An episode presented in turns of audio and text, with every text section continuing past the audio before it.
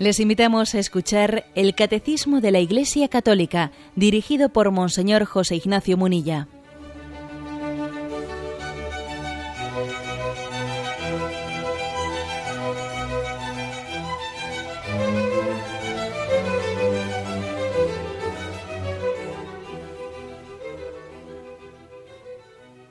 Un cordial saludo a todos los oyentes de Radio María. Un día más, con la gracia del Señor, proseguimos el, comentario del catecismo de nuestra Madre la Iglesia.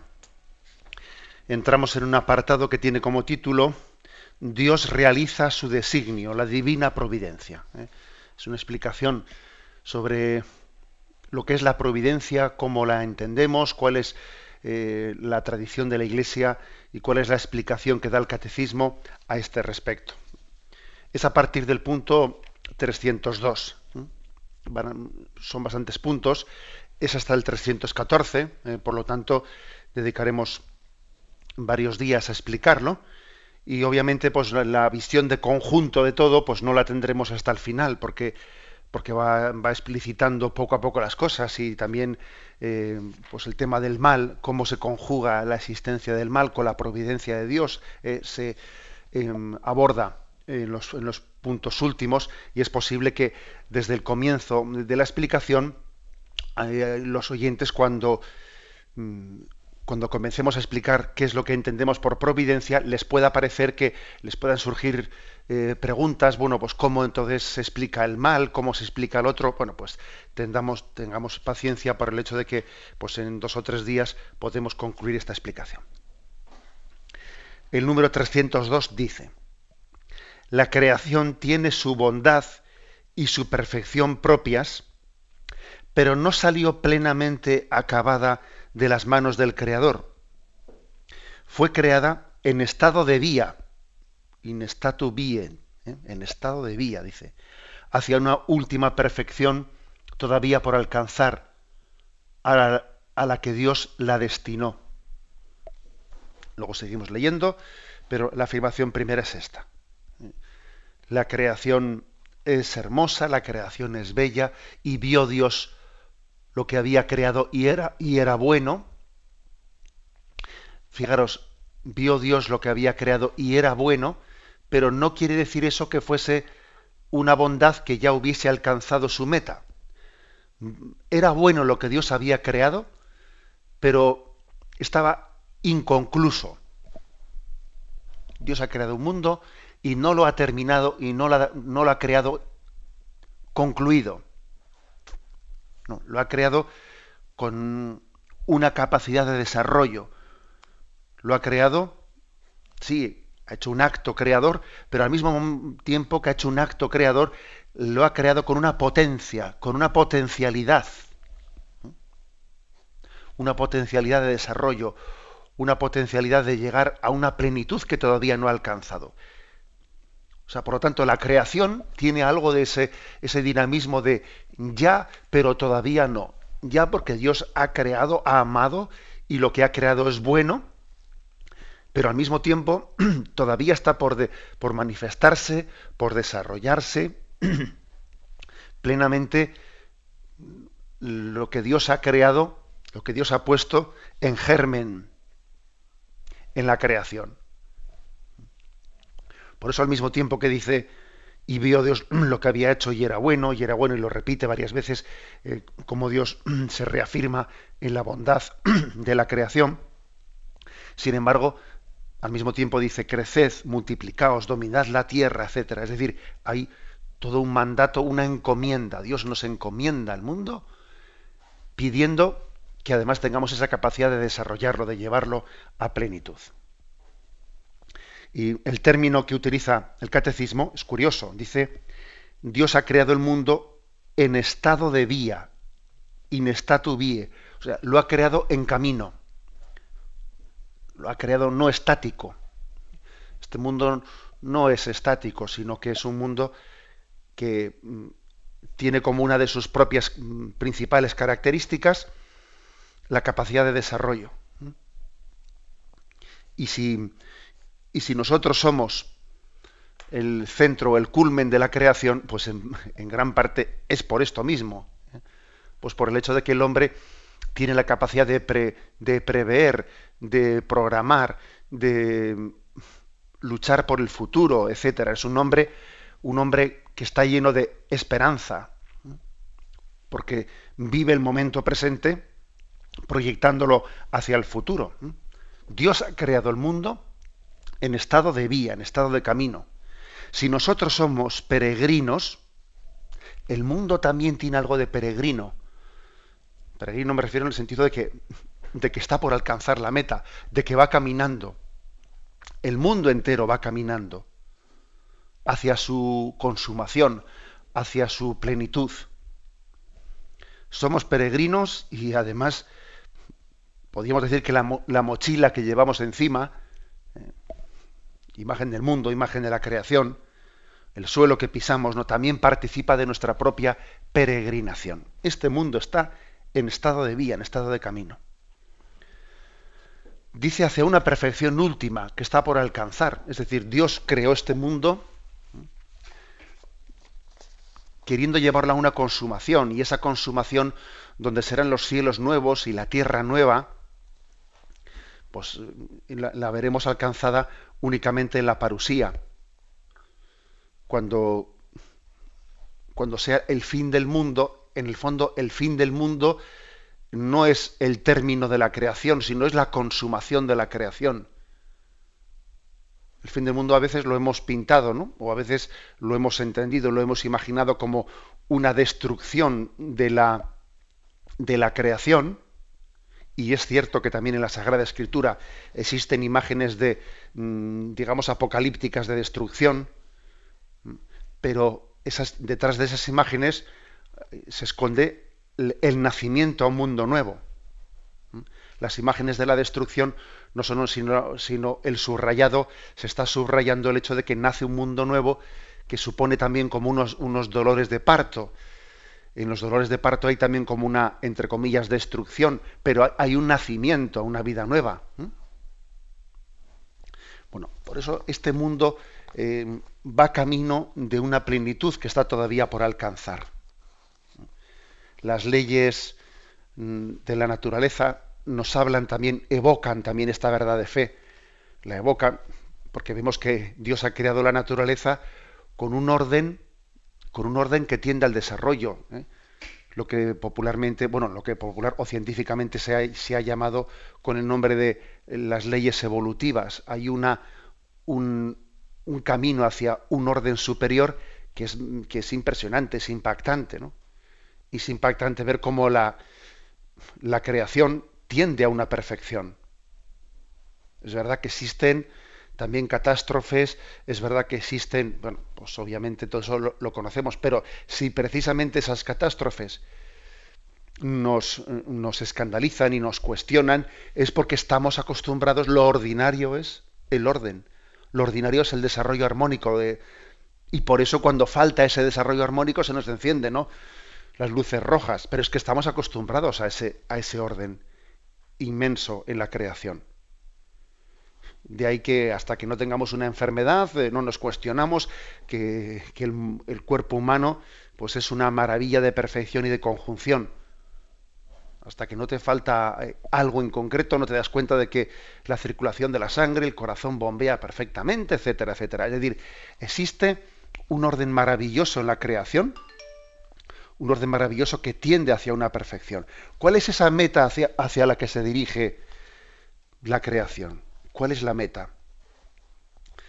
Bueno, nosotros, como lo entendemos ya desde Jesucristo, como entendemos que Cristo es el primogénito de toda criatura y que el mundo ha sido creado en Cristo,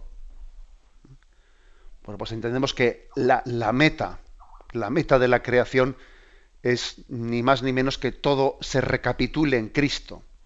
¿eh? Que este mundo, que la creación sean ofrecidas por Cristo al Padre y que sean para alabanza y para la gloria del Padre. ¿eh? Y para eso la, la, maravilla de la creación, el desarrollo de la evolución, nuestra propia, nuestro propio camino de, hacia la perfección, hacia la santidad, ¿eh? forman parte de ese, de ese en camino, de ese in statu vie, de ese, en, estado de vía, de peregrinación en el que se encuentra el mundo. Vamos caminando, somos peregrinos y la meta de esta, de esta peregrinación es la plena consumación del mundo en Cristo. ¿Mm? El mundo, digamos, es por una parte antropocéntrico y por otra parte es cristocéntrico, es decir, el hombre es el centro de la creación y Cristo es el centro del hombre. Con lo cual podríamos decir que la creación tiene en el hombre su, su clave de interpretación y el hombre tiene en Cristo su clave de interpretación. Luego podríamos decir que la creación es cristocéntrica. En Cristo hemos sido creados. Bien, como veis, este es el punto de partida. Seguimos leyendo el punto 302 y dice, llamamos divina providencia a las disposiciones por las que Dios concede la obra de su creación, perdón, por las que Dios conduce la obra de su creación hacia esta perfección. Aquí viene una cita del Vaticano I que dice, Dios guarda y gobierna por su providencia todo lo que creó, alcanzando con fuerza de un extremo al otro del mundo y disponiéndolo todo con dulzura, porque todo está desnudo y patente a sus ojos, incluso lo que la acción, incluso lo que la acción libre de las criaturas producirá. Bueno, llamamos divina providencia. ¿A qué le llamamos? Bueno, pues como el mundo va en camino, como el mundo se conduce a una meta, le llamamos providencia a todas las disposiciones por las que Dios, en este, este camino hay muchos vaivenes. ¿eh? Este camino, digamos que va increciendo hacia, ¿eh? hacia el encuentro con Dios, pero es verdad que, pues que tiene sus curvas, tiene sus curvas. Y ese famoso refrán de que Dios escribe derecho con líneas torcidas, pues se adapta perfectamente a esto que queremos explicar. Algunos han, han distinguido lo que es la concepción cristiana del tiempo de, las concepciones orientales del tiempo. ¿eh? Y las concepciones orientales del tiempo son como un, un círculo en el que todo es un eterno retorno, un eterno retorno, una vuelta a empezar, ¿no? Mientras que la concepción cristiana del, tiempo no se, ve reflejada en un círculo, sino en una línea que tiene una meta. Ahora, es una línea que también pues podríamos, podríamos quizás pintarla no como una línea recta, sino que tiene sus ondulaciones. Tiene sus ondulaciones, pero va apuntando hacia la meta. Las ondulaciones pues están motivadas por nuestros pecados y por el influjo del pecado en la creación. O sea que el efecto del pecado en la creación es que a veces parece que es como la bolsa que tiene sus, eh, sus dientes de sierra, que, pero, pero vamos, a pesar de nuestro pecado incluso, que puede retardar la llegada del reino, a pesar de nuestro pecado que puede retardar la consumación del, del mundo en Cristo, esto es una línea, no es un, no es un círculo cerrado. Cuando uno está tentado de desesperación, etcétera, tiende a pensar que este mundo no tiene sentido, que esto es como un, eh, como un círculo cerrado, un círculo cerrado. La tentación nos hace pensar que esto es un círculo cerrado. Y la esperanza cristiana nos hace ver que esto es una línea, que igual será ondulante, porque tiene también sus momentos de crisis, pero que la línea apunta a una meta. Y entonces llamamos divina providencia a las disposiciones de Dios por las que en medio de los vaivenes mm, nos va conduciendo hacia la meta. Dios es capaz de reconducir todo hasta las crisis, los problemas, los va conduciendo hacia la meta plena de la creación y de, nuestra santidad, obviamente, de, de la mm, de la finalidad para la que el mundo ha creado, Dios ha creado el mundo. Dice que una cosa que es especialmente atrevida el Concilio Vaticano I. Vuelvo a leer esta cita. Dios guarda y gobierna por su providencia todo lo que creó, alcanzando con fuerza de un extremo al otro del mundo y disponiéndolo todo con dulzura, porque todo está desnudo y patente a sus ojos, incluso lo que la acción libre de las criaturas producirá. Es decir, lo más impresionante ya no es que las leyes naturales, las leyes de la creación, etcétera, estén sometidas a la providencia de Dios. Lo más impresionante es que hasta nuestras propias acciones libres, sí, libres dice aquí, que toda la acción libre del hombre está también incluida, sometida a la providencia de Dios, sin que por eso dejemos de ser libres. La omnipotencia de Dios se manifiesta en esto, que es capaz de crear al hombre libre, respetar plenamente ese ejercicio de la libertad, hasta el punto de que incluso podemos negar a Dios en el ejercicio de nuestra libertad. Dios nos ha creado libres hasta el punto de poder pecar. ¿eh? Bueno, es, una mala utilización de la libertad, pero, pero es una prueba también, entre comillas, de que somos plenamente libres. Pero eso no quiere decir que, incluso cuando el hombre peque, eso no quiere decir que a Dios se le escapa de su providencia. El hombre, ¿no? Por, por, el, por el ejercicio equivocado de su libertad. Dios es capaz de reincorporar, reincorporar. Al mismo tiempo que el hombre peca, que es como, el pecado es escaparse de la providencia de Dios, sin embargo, al mismo tiempo que el hombre peca, Dios reincorpora a su providencia hasta, las propia, hasta la propia libertad equivocada del hombre.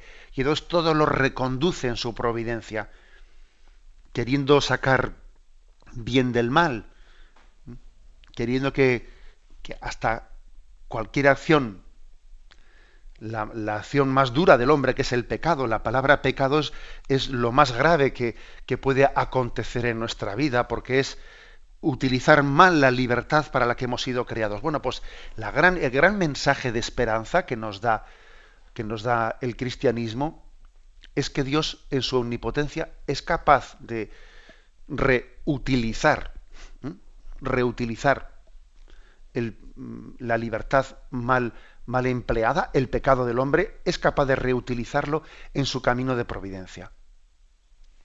Bueno, pues haciéndonos más humildes, eh, tomando, haciendo la experiencia a partir de nuestro pecado de la necesidad que tenemos de la misericordia de Dios, etcétera, etcétera. Cuántas, cuantísimas personas para abrir los ojos en su vida, pues lo, han dado ese paso partiendo de, de la experiencia del hijo pródigo. Y hasta que no tocaron fondo y hasta que no tuvieron la experiencia del hijo pródigo, no, no se abrieron a la misericordia del Padre, etcétera, etcétera. ¿eh? Aquí el gran mensaje es este, es decir, incluso hasta las propias acciones del hombre, las acciones buenas, las acciones incluso malas, ¿no? están integradas en la providencia de Dios, no se le han escapado de la mano, de la mano a Dios. Por eso hoy una, una cita de la Sagrada Escritura de San Pablo que dice, no, todo coopera para bien en aquellos que confían y esperan en Dios. Todo resulta para bien tenemos un momento de reflexión y continuaremos enseguida.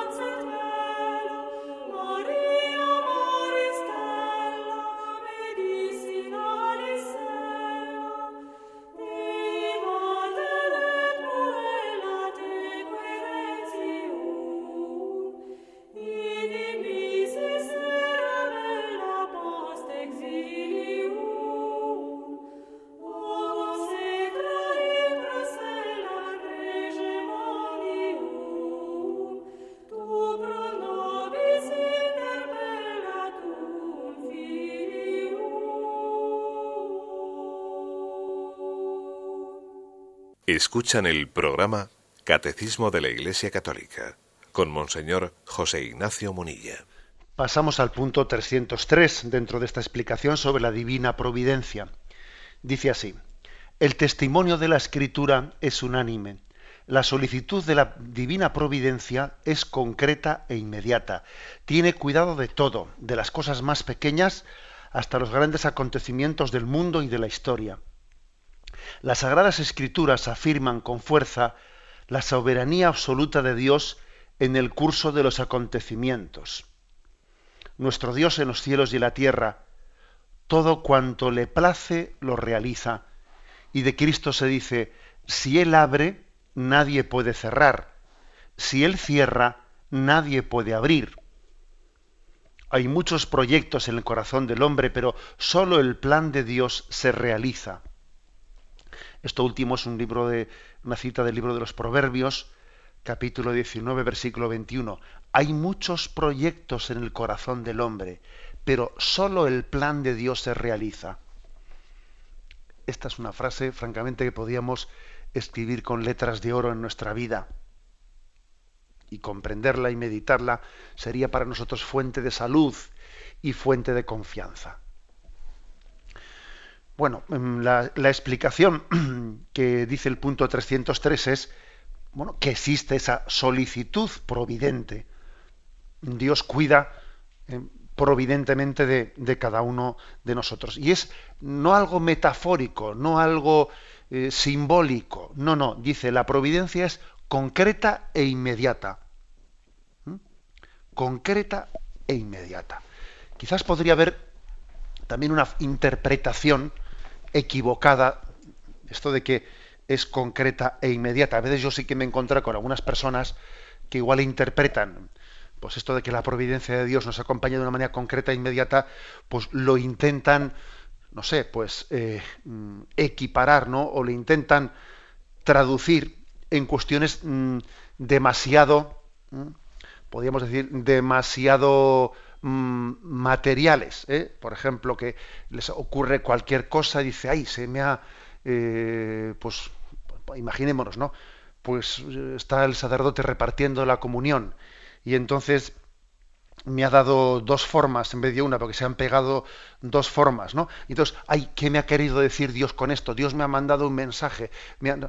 también existe una forma insana, insana de interpretar, de interpretar esto. Es decir, no, no seamos, iba a decir yo, pues, mm, em, como hagamos una interpretación eh, de tipo eh, que podíamos mm, que, em, equiparar, perdonad que no me sale el término, pero como si fuese de alguna manera una falsa creencia, eh, una superstición quería decir, una superstición concreta, eh, interpretativa de que cada cosa que me ocurre.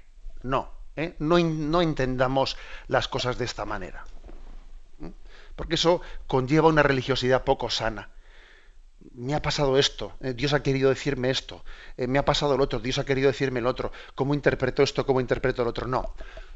Cuando decimos que la providencia de Dios es concreta e inmediata, no tenemos que eh, extraer de eso la consecuencia de que, de cada cosa que me ocurre yo tengo que estar eh, sacando una especie de eh, concreción o mensaje determinado. No, porque es que me, va a faltar una clave de interpretación de muchas cosas.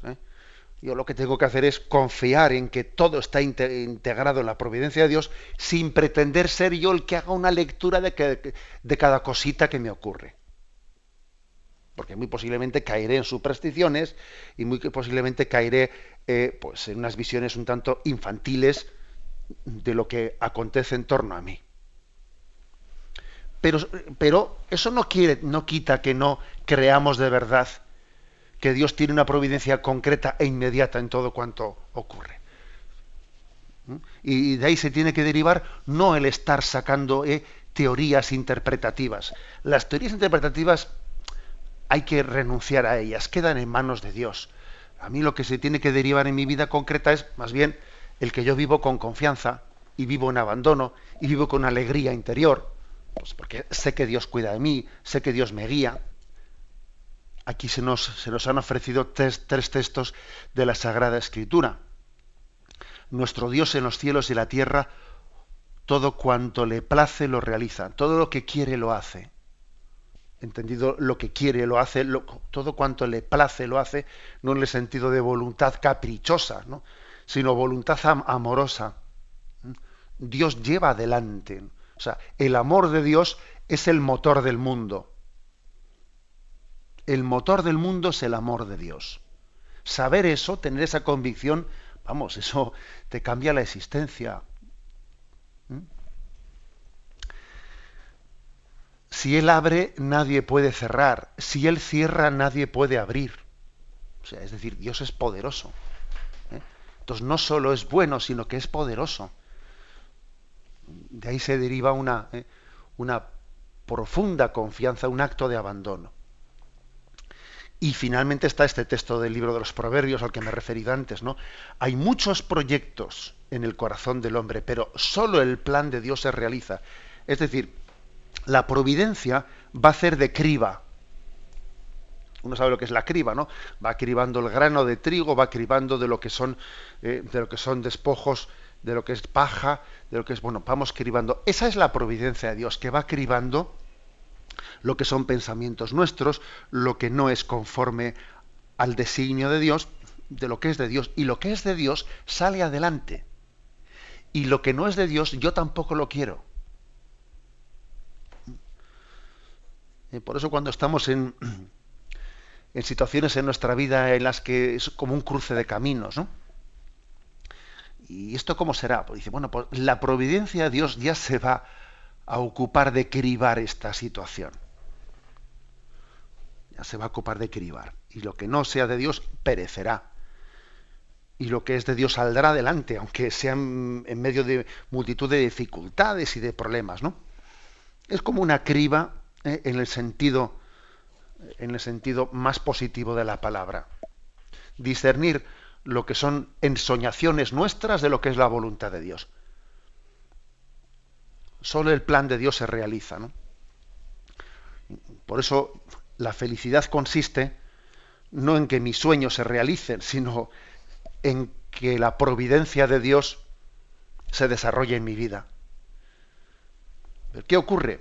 Que uno la providencia no conoce cuál es el, el, el resultado concreto, el camino concreto por el que Dios ha pensado desarrollarla. Y entonces pues estamos eh, pues, sufriendo porque no conocemos si en la próxima eh, si en la próxima curso de caminos hay que girar a la derecha o a la izquierda. Y la próxima revuelta que es a la derecha o a la izquierda bueno cuando llegue el momento ya lo veremos ahora no te pongas nervioso pensando si la próxima revuelta es a la derecha o a la izquierda llegado el momento lo vamos a ver ¿eh? el problema que solemos tener nosotros es que queremos conocer antes de que llegue la curva siguiente, eh, pues en qué dirección es. Y ahí tenemos esa lucha interior de querer saber antes de tiempo, de querer eh, dominar un poco el futuro, tenerlo bajo control, etcétera, Y no. Y nuestra fe en la providencia nos recuerda que nosotros no tenemos el control del futuro. No, está en manos de Dios y en nuestro caso concreto lo que se nos pide es vivir el momento presente con intensidad de amor, sabiendo de que la mejor manera de preparar el futuro es vivir el momento presente con intensidad de amor. Por eso ya llegaremos, ¿no? A esas expresiones evangélicas que dicen, y no andéis preocupados por el futuro, etcétera, etcétera. Pero bueno, llegaremos a ese momento. Tenemos un momento de reflexión y continuamos enseguida.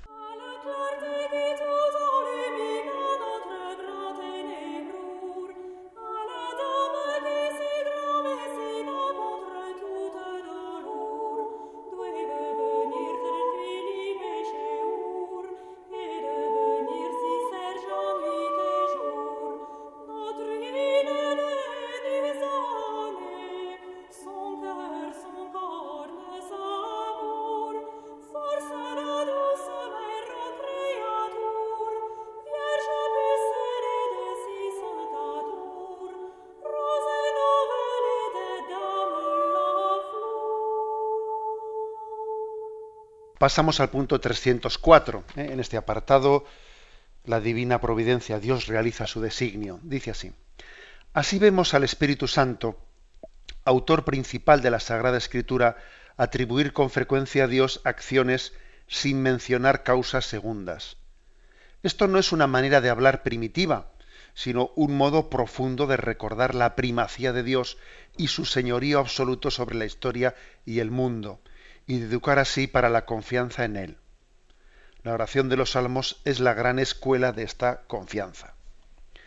Es decir, que en la Sagrada Escritura hay muchos, muchos textos en los que se describe la providencia en unos términos muy gráficos, como que Dios mismo eh, es el que actúa en la naturaleza, en la vida, incluso eh, sin expresándolo de una manera en la que Dios mismo pues, es el que envía la lluvia, Dios mismo, es decir, sin, sin hablar de las causas segundas, porque es obvio que, que Dios lleva adelante su, su, plan providencial a través de causas segundas.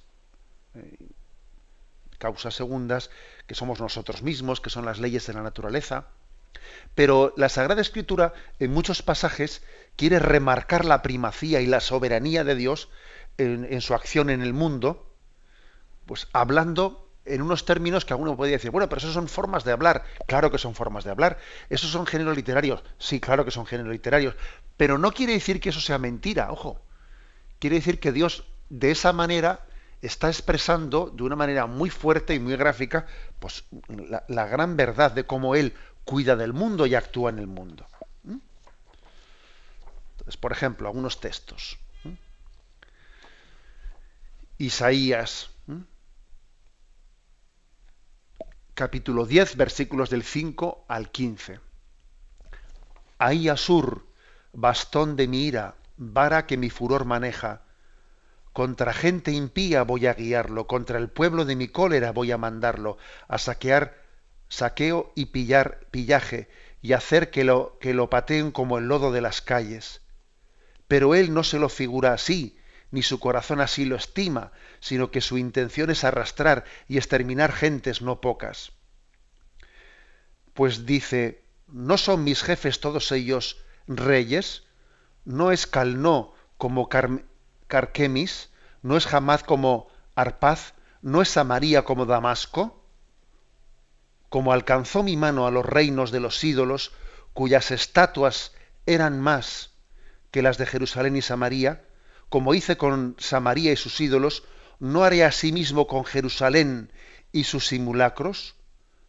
Pues bien, cuando hubiere dado remate el Señor a todas sus empresas en el monte Sión y en Jerusalén, pasará revista al fruto del engreimiento del rey de Asur y el orgullo altivo de sus ojos, porque dijo, con el poder de mi mano lo hice, y con mi sabiduría, porque soy inteligente, he borrado las fronteras de los pueblos, sus almacenes he saqueado, y he abatido como un fuerte a sus habitantes, como un nido he alcanzado mi mano la riqueza de los pueblos, y como se recogen huevos abandonados, he recogido yo toda la tierra, y no hubo quien aleteara, ni abriera el pico, ni piara. Fijaros que esta forma de hablar de la Sagrada Escritura es como que Dios mismo se atribuye ¿eh? en primera persona los acontecimientos que, han ocurrido. Pues mm, ha habido mm, una invasión, ¿eh? una invasión por, parte de un pueblo, una invasión concreta, pues el Israel ha sido llevada al exilio, etcétera, etcétera. toda la historia ¿no? de Israel se va describiendo y es como si Dios dijese en primera, en primera persona, yo te envié eso, y te envié tu humillación, y destruí, y destruí tu soberbia, y tu ejército fue vencido, etc. Es decir, es como una interpretación en la que Dios es el autor en primera, ¿no? En primera persona de todo cuanto acontece. Y nos está dando una lección y está conduciendo el hilo de la historia en todo. Ya sabemos que esta forma de hablar mm, tiene, eh, tiene que ser también eh, matizada. ¿eh? Por ejemplo, otros textos que se nos ofrecen aquí. Mm, Deuteronomio 32, 39. Ved ahora que yo solo soy yo, y no hay otro Dios junto a mí. Yo doy la muerte y yo doy la vida. Yo hiero y yo sano. Siracidad, capítulo 11, versículo 14. Bienes y males, vida y muerte, pobreza y riqueza vienen del Señor.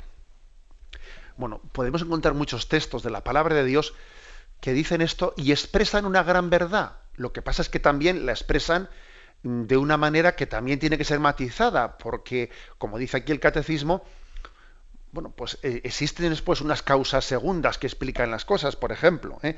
eso de que de que Dios da bienes y males, vida y muerte, pobreza y riqueza, pues podía ser malinterpretado como si cualquier acontecimiento que ocurre, yo que sé, tenía un accidente de coche, no, ahí va, Dios me ha enviado un accidente, se me ha reventado la rueda del coche, Dios me ha reventado la rueda, hombre, ¿eh? sería una forma incorrecta de, de interpretar, porque existen unas causas segundas y no se puede obviar tal, tal cuestión.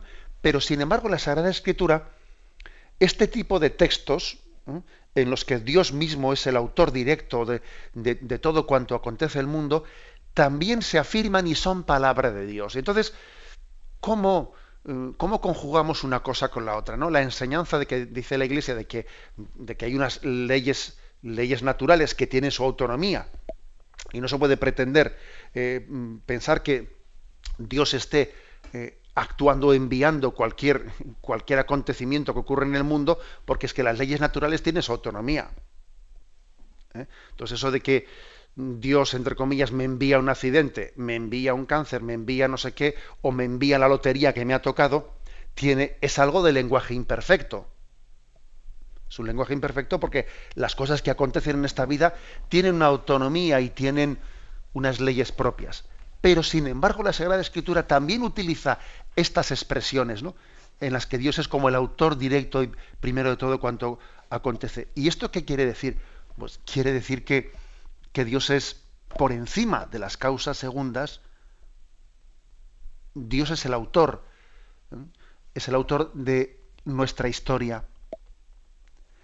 E incluso eh, en esa distinción que, que la espiritualidad católica ha hecho, ¿no? que hay que distinguir lo que Dios quiere de lo que Dios permite la voluntad positiva o la voluntad permisiva de Dios. Hay cosas que no es que Dios las quiera, pero Dios las ha permitido. Y en la medida en que las ha permitido, entre comillas, también las ha querido, aunque sea de una manera distinta. Ha querido que de ellas, aun cuando sean malas, ha querido que de ellas nosotros podamos extraer bienes. Bueno, por esto, ¿no? Mm, eh, hay una serie de textos que aquí se nos ofrecen que para nuestra meditación en los que se subraya la soberanía de Dios en el mundo. Dios es soberano y Él conduce y guía. Bien. Y termina el punto 305. ¿eh? Dice aquí, Jesús pide un abandono filial en la providencia del Padre Celestial, que cuida de las más pequeñas necesidades de sus hijos. No andéis pues preocupados diciendo, ¿qué vamos a comer? ¿Qué vamos a beber? Ya sabe vuestro Padre Celestial que tenéis necesidad de todo esto. Buscad primero su reino y su justicia, y todas esas cosas se os darán por añadidura. Es como una conclusión a la que llega el Evangelio de esa fe y esa afirmación de la soberanía de Dios en el mundo, en la historia de la humanidad y en nuestra historia concreta hay unas causas segundas que tienen su autonomía, pero al mismo tiempo, en última instancia, Dios conduce también eh, todo aquello que, en el mundo eh, ha, acontecido a través de las causas segundas. Y entonces la conclusión última a la que tenemos que llegar es, esta. Es decir, todo está en manos de Dios y busca primero el reino de Dios y lo demás se te, dará por añadidura. Es decir, que el gran error de, la, de nuestra vida suele consistir en vivir la vida con una angustia, con una preocupación, como si en la vida no hubiese una providencia. Eso es un error. Vivir como si en la vida no hubiese una providencia. A veces se ha solido malinterpretar esa frase de San Ignacio que dice, haz las cosas como si solo dependiesen de ti y luego espera y confía como si solo dependiesen de Dios. Eh, una, una expresión ignaciana que la verdad es que es muy, muy importante para nuestra espiritualidad porque nos corrige de una interpretación de la confianza en la providencia que es, bueno, pues como aquí viene la providencia, yo no tengo que actuar. No, no. Tú haz las cosas como si solo dependiesen de ti y luego espera y confía como si solo dependiesen de Dios. Ahora, también existe una forma incorrecta de, de interpretar, otra forma incorrecta de interpretar esta expresión de San Ignacio, ¿no? que es como si se dijese, mm, tú haz las cosas como si no confiases en la providencia. Y luego, no, no, perdón, esa sería una, una mala interpretación. Yo no puedo dejar de confiar en la providencia en todo lo que hago. Y no se trata de que diga, mm, bueno, pues mm, yo hago las cosas como si Dios no existiese. Y luego pues mira, pues mm, si Dios me echa una mano mejor, pero yo de momento voy a hacer las cosas como si Dios no existe. No, eso sería una interpretación absolutamente incorrecta de la frase de San Ignacio. Se trata de que nosotros no echemos lo que la frase esta quiere indicarnos es que no, no recurramos a nuestra fe en la providencia para excusarnos de trabajar y para excusarnos de, de emplear todos nuestros talentos y, hacerlos producir, eso sí. No recurrir equivocadamente ¿no? a nuestra fe en la providencia para, pues, para justificarnos de nuestra pereza y de nuestra falta de generosidad y de entrega, eso sí. Pero no esto otro a lo que me refería, ¿no? Eh, mm, hacer una interpretación de que yo debo de, de luchar en esta vida como si Dios no existiese, como si la providencia no existiese, y luego si me echa una manita, pues mejor, pero yo voy a hacerme, eh, voy a hacerme la idea de que estoy yo solo. No, esa es una interpretación equivocada. La providencia, el hombre no puede dar lo mejor de sí mismo si al mismo tiempo no confía en la providencia. Porque es mm, desarrollar nuestros talentos mm, con, confianza en que Dios es el que los ha inspirado y es el que los dirige. nosotros no entregamos, no desarrollamos nuestros talentos al margen de Dios, sino que Él los inspira, Él los conduce. Esta creo que es también la, la interpretación de este texto del Evangelio. Buscad primero el reino de Dios y lo demás se os dará por añadidura.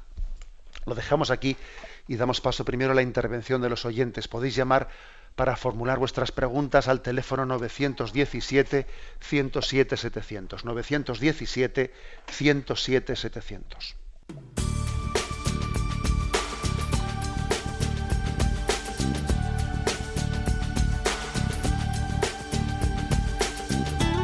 Radio María le ofrece la oportunidad de recibir en su casa sus programas favoritos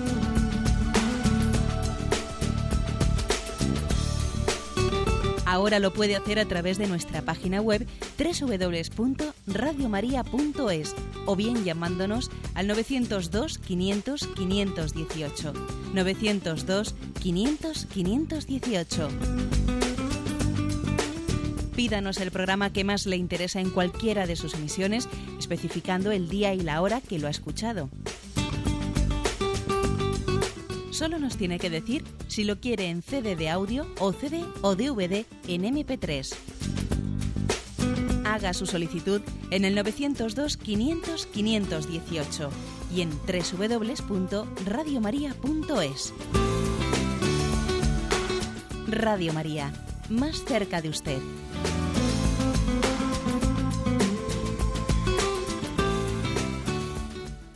Escuchan el programa Catecismo de la Iglesia Católica, con Monseñor José Ignacio Munilla. Sí, buenos días, ¿con quién le hablamos? Buenos días, Monseñor. Adelante, escuchamos. Vamos a ver, mire, eh, quiero hacerle tres preguntas. Eh, la primera, mm, en el programa de hoy. En la soberanía de Dios, todo cuanto le place lo realiza. Solo el plan de Dios se realiza. Entonces yo pregunto, ¿dónde queda la condenación del hombre? Eso por un lado. ¿Dónde queda la? Condenación del hombre. De acuerdo, adelante. Luego, la segunda, el Evangelio de, de este domingo pasado, bueno, y eh, hablando de, los invitados al banquete, y se, yo veo que se encuentra un sacerdote que se, eh, mucho, se, se, se, recalca mucho la, la el, el, invitado que va mal vestido, ¿no? Sobre el pecado. Pero mm, a mí, me, no sé, yo digo que no se habla mucho sobre la frase final del, del pasaje este, en el cual dice el Señor que muchos son los llamados y pocos los escogidos.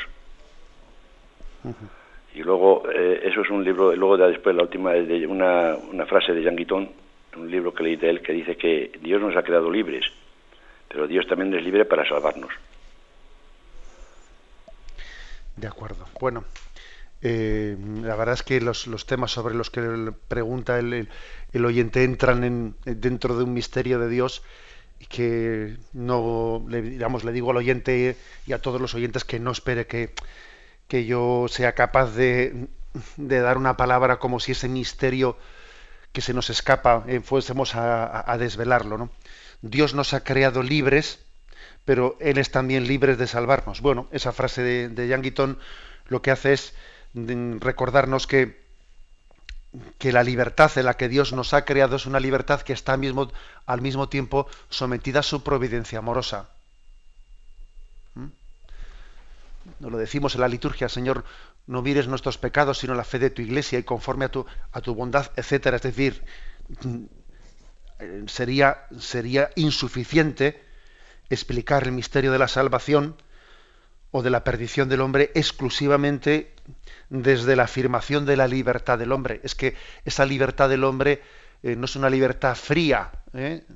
sí, lo que al mismo tiempo está está continuamente siendo requerida por el Dios que toca la puerta. Sí, respeta nuestra libertad, pero es como un padre con un hijo, que, le respeta su libertad, pero no puede dejar de ejercer de padre y de madre hasta el último momento en la vida. ¿eh? Y Dios está siempre haciéndose el encontradizo.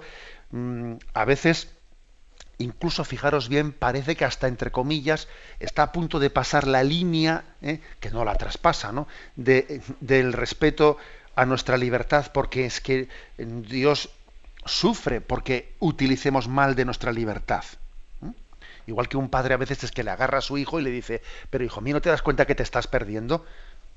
Dios nos ha creado libres, pero también Él es libre. Y entonces ejerce su libertad al máximo, arriesgando al máximo, pues intentando conducir al hombre por el camino del bien.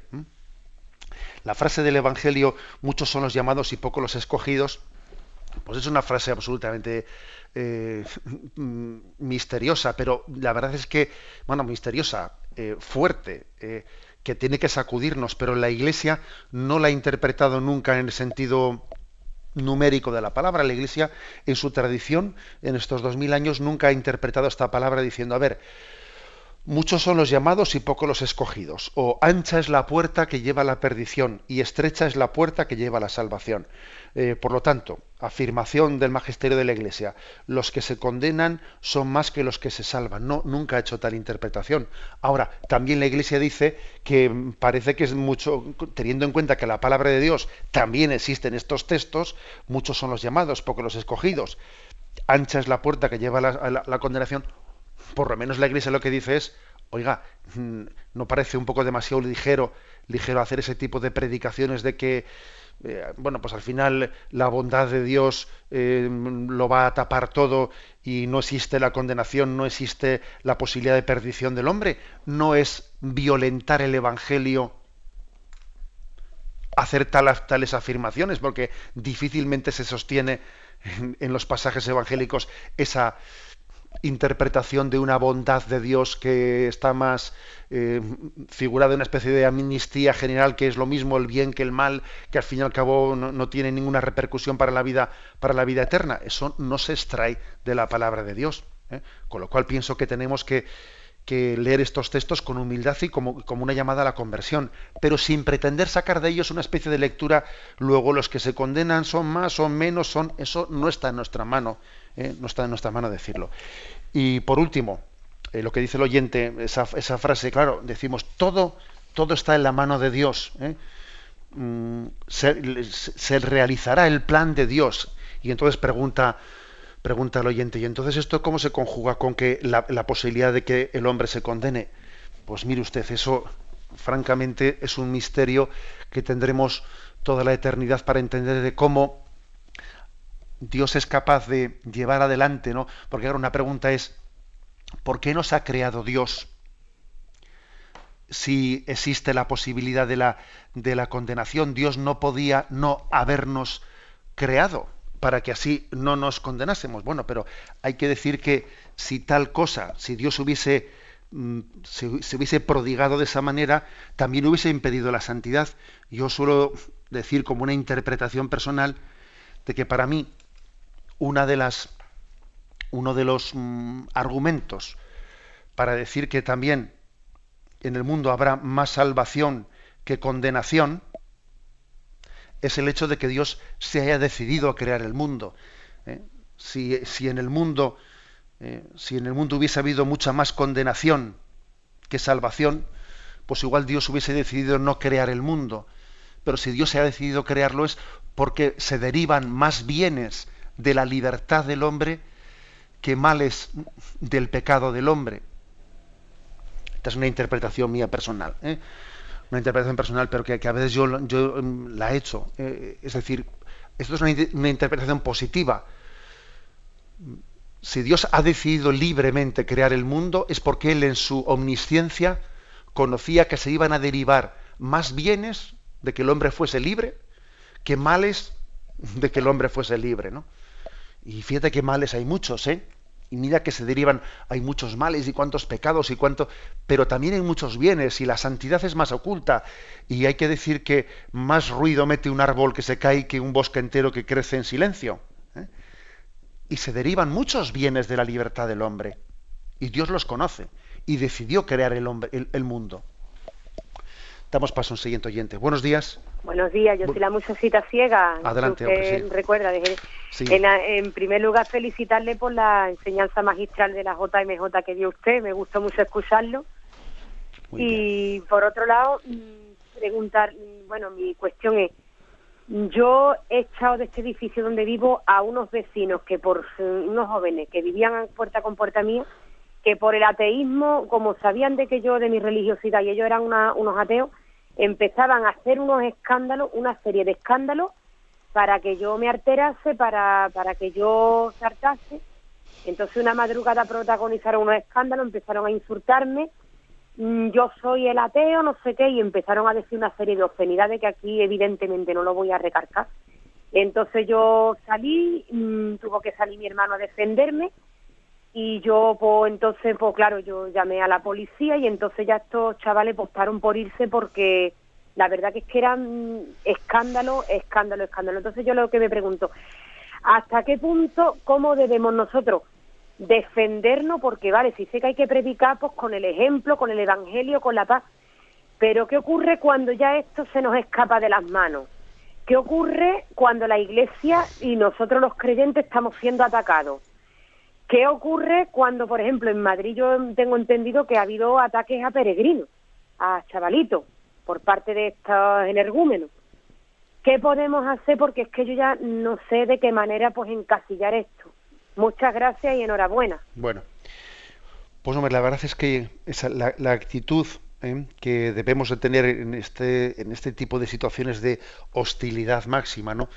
Pues yo creo que tiene que conjugarse en dos cosas. Hombre, hay una serie de derechos de derechos civiles que el cristiano no tiene que renunciar a ellos, porque también creo que en las normas de convivencia, en las leyes y normas de la convivencia también se, se, está, se está jugando el respeto mutuo. O sea, que para poder amarnos y respetarnos tenemos que hacerlo a través de unas normas, ¿eh? unas normas establecidas entre todos de convivencia cívica, etcétera. ¿eh? O sea que yo creo que que un cristiano, sé que por ejemplo que ha habido unos, unos peregrinos franceses que cuando regresaron de la JMJ pues, a Francia, ellos interpusieron ¿eh? una querella pues a, a, ese grupo entre comillas de indignados que, que en la Plaza del Sol, bueno, pues es que verdaderamente les, les amenazaron y les llevaron al límite y bueno, y les vejaron, etcétera. Y ese grupo de peregrinos franceses, bueno, pues dejó una denuncia interpuesta ¿eh? antes de marchar a, a Francia y es absolutamente legítimo que lo hagan. Yo creo que, que cuando uno, uno hace tal cosa, tiene que procurar hacerla no mm, guiado por el rencor, o sea, también estudiar un poco, discernir las motivaciones interiores por las que uno puede llegar a tomar un paso, ¿eh? pues un paso de este sentido. ¿eh? Procurar que no sea el rencor el, el motor de, de, una determinación con esa, sino el decir voy a también dar un paso para eh, aportar mi granito de arena en el bien común. ¿eh? O sea, es decir, la, la, intencionalidad con la que hacemos las cosas no debe de ser de venganza o no debe ser de rencor, sino más bien cuando mm, después de discernir tomamos una decisión eh, diciendo, bueno, yo voy a aportar mi grano de arena al bien común, porque aquí no está únicamente en juego lo que a mí me ha pasado, sino lo que les puede acontecer a otros. La bendición de Dios Todopoderoso, Padre, Hijo y Espíritu Santo, descienda sobre vosotros. Alabado sea Jesucristo.